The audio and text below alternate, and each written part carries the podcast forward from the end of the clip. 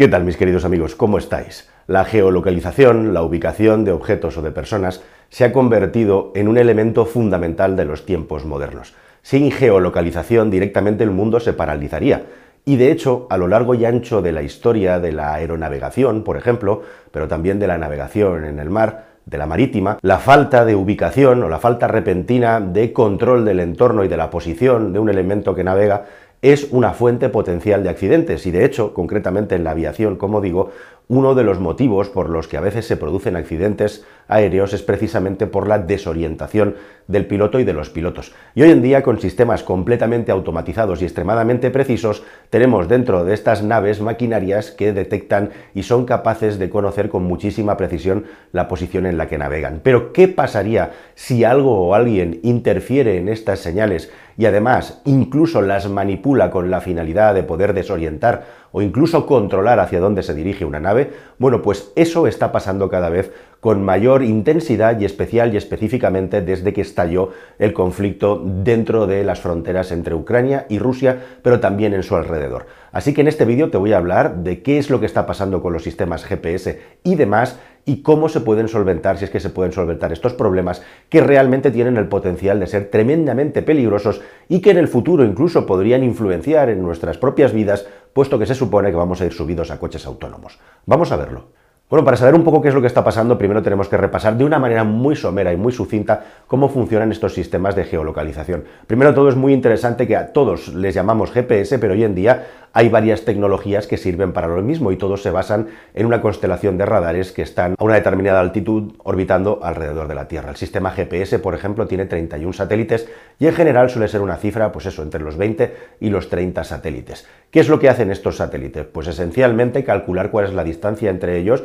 y luego también nosotros desde la Tierra con unos sistemas que son capaces de recibir una señal de radio muy débil pero muy consistente a lo largo y ancho de la mayor parte del planeta, lo que hacemos es triangular posiciones. Por eso es muy importante para tener la ubicación lo más precisa posible que tengamos varios satélites en nuestro sistema recibiéndolos. Cuanto más satélites, mejor va a ser la geoubicación que tengamos con ese sistema, que básicamente lo que hace es eso, calcular distancia entre satélites y triangularlo con la posición en la que estamos nosotros desde nuestro receptor. Como la mayoría ya sabréis, con el sistema GPS, que es un sistema que fue el pionero y que se inventó para finalidades militares, pero que luego acabaron en el mundo civil, podemos tener una precisión de hasta 5 metros. Pero con el sistema Galileo, por ejemplo, europeo, que es más avanzado y tiene una tecnología más potente, aunque no es tan conocido, podemos llegar a tener precisiones por debajo del metro. De hecho, es muy interesante cuando te pones a investigar sobre esto que nuestros propios teléfonos móviles son capaces, la mayoría, de detectar, por ejemplo, la señal de Galileo. Como digo, hay otros sistemas menos conocidos y utilizados, como el GLONASS,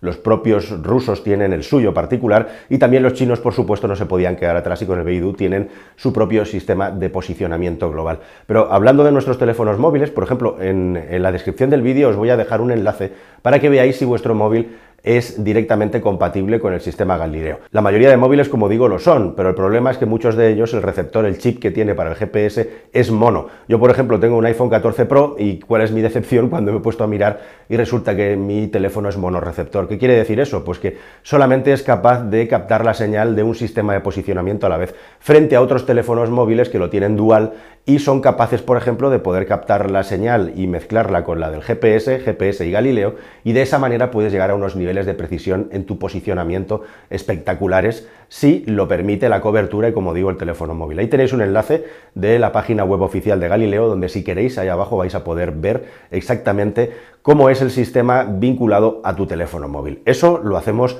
al final del vídeo, porque este tema del geoposicionamiento, aparentemente tan inocente, simple y llanamente unos satélites que irradian una señal floja en una frecuencia, en una banda determinada de radio y que cualquier dispositivo preparado puede recibir, se puede convertir en un arma potencialmente muy peligrosa y de hecho algunos estados, y específicamente Rusia, efectivamente están empezando a usar el GPS como un ciberarma, no solamente defensiva, sino también para provocar y bloquear las acciones del enemigo.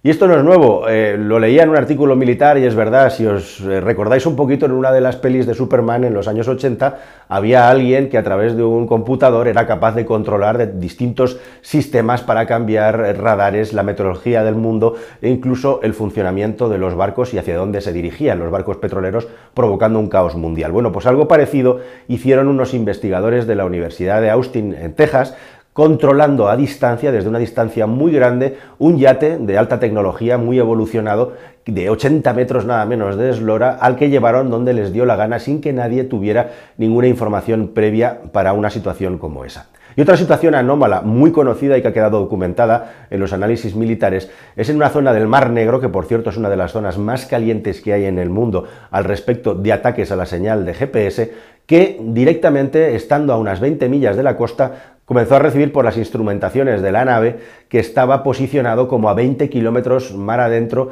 es decir, en un aeropuerto de la zona en una región rusa. El barco había perdido completamente su ubicación y lo más fuerte es que 20 barcos cargueros de distinto tamaño, también pesqueros, alrededor en la zona, notificaron exactamente el mismo incidente. Todos ellos habían perdido la ubicación en la que estaban posicionados, con lo cual les era imposible seguir navegando. En el mejor de los casos es una forma de bloquear la navegación o el posicionamiento de alguien. En el peor de los casos es un potencial ataque que puede provocar un grave accidente, eso, provocando la total desorientación, por ejemplo, de un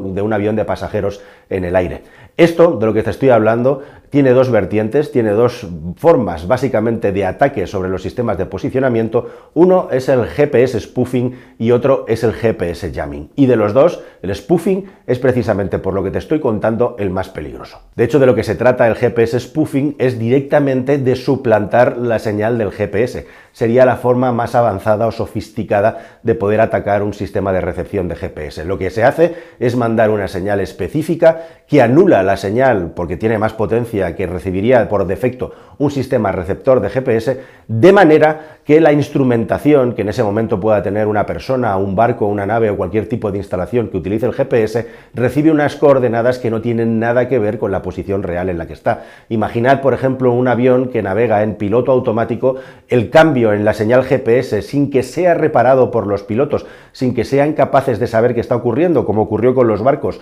o directamente sin que sean capaces de solventar el problema, los problemas que puede generar, valga la redundancia, en una navegación aérea y sabemos que en muchas ocasiones desorientaciones producidas precisamente por un fallo en las coordenadas o por una desorientación de los pilotos acaban teniendo consecuencias fatales. Y luego otra técnica es directamente el GPS jamming, que básicamente lo que utiliza son jammers, es decir, sistemas que mandan señales caóticas, señales de ruido que directamente lo que hacen es neutralizar la señal del GPS convencional y legítimo. Esto es ni más ni menos mandar basura en forma de radiofrecuencia para que los sistemas GPS no puedan funcionar, se bloqueen y no sean capaces de darnos una indicación de en qué posición estamos en este lugar. Lo cierto es que esto ha ido escalando, ha ido a más, e incluso hasta tal punto es importante que, por ejemplo, en la automoción y en otros muchos sectores hay protocolos para intentar frenar ataques como el jamming y de hecho hay normativa normalizada para poder frenar este tipo de ataques y de hecho los coches más avanzados tienen, por ejemplo, sistemas de protección anti-jamming, además de otros muchos sistemas, como digo, de GPS más avanzados que se colocan en barcos y aviones. Pero ¿qué pasa con aquellos que son más anticuados? ¿Qué pasa con aquellos que no tienen contramedidas? Ya hablo siempre desde el punto de vista civil, son potencialmente naves que están preocupantemente expuestas a ataques de este tipo. Y digo preocupantemente expuestas porque desde estos experimentos que se produjeron en la década de los 10, desde que comenzó el conflicto entre Rusia y Ucrania, pero justamente antes con el conflicto de Siria, Rusia específicamente empezó a utilizar estas técnicas de manera masiva para proteger sus intereses militares siempre en conflictos bélicos. Y así ha habido avisos oficiales de ataques a las señales de GPS en lugares como el Mar Negro, que siempre ha sido un punto caliente y ahora específicamente con el conflicto del que estamos hablando, también en los alrededores de Kaliningrado, que por cierto sería un lugar que me encantaría visitar, aunque probablemente no saldría de allí, y te lo tendría que contar cerca de las fronteras, que es esa anomalía geográfica provocada por una batalla en la Segunda Guerra Mundial, por el cual eh, Rusia tiene un pedazo de terreno ahí en la zona del mar Báltico que utiliza ahora mismo como base militar y que por cierto es súper interesante porque la población de Kaliningrado tradicionalmente ha sido como una especie de aldea gala, en este caso habría que decir aldea alemana que se ha negado a la rusificación, pero desde que está Vladimir Putin la rusificación se ha intensificado a lo bestia deteniendo y haciendo desaparecer también a muchos periódicos y periodistas y medios de comunicación que no son rusos y más pro-occidentales. En esa zona también se han detectado muchos problemas, al igual que se han detectado muchos ataques que están documentados tanto en la zona más oriental de, por supuesto, Finlandia, que linda con Rusia, como todas las zonas más occidentales del mar Mediterráneo y también ya directamente en la zona de Oriente Próximo, siempre en zonas cercanas a Rusia, se han podido detectar ataques tanto de spoofing como de jamming a los sistemas GPS y especial y específicamente, si recordáis, Ucrania ha podido hacer lo que ha podido hacer frente a Rusia precisamente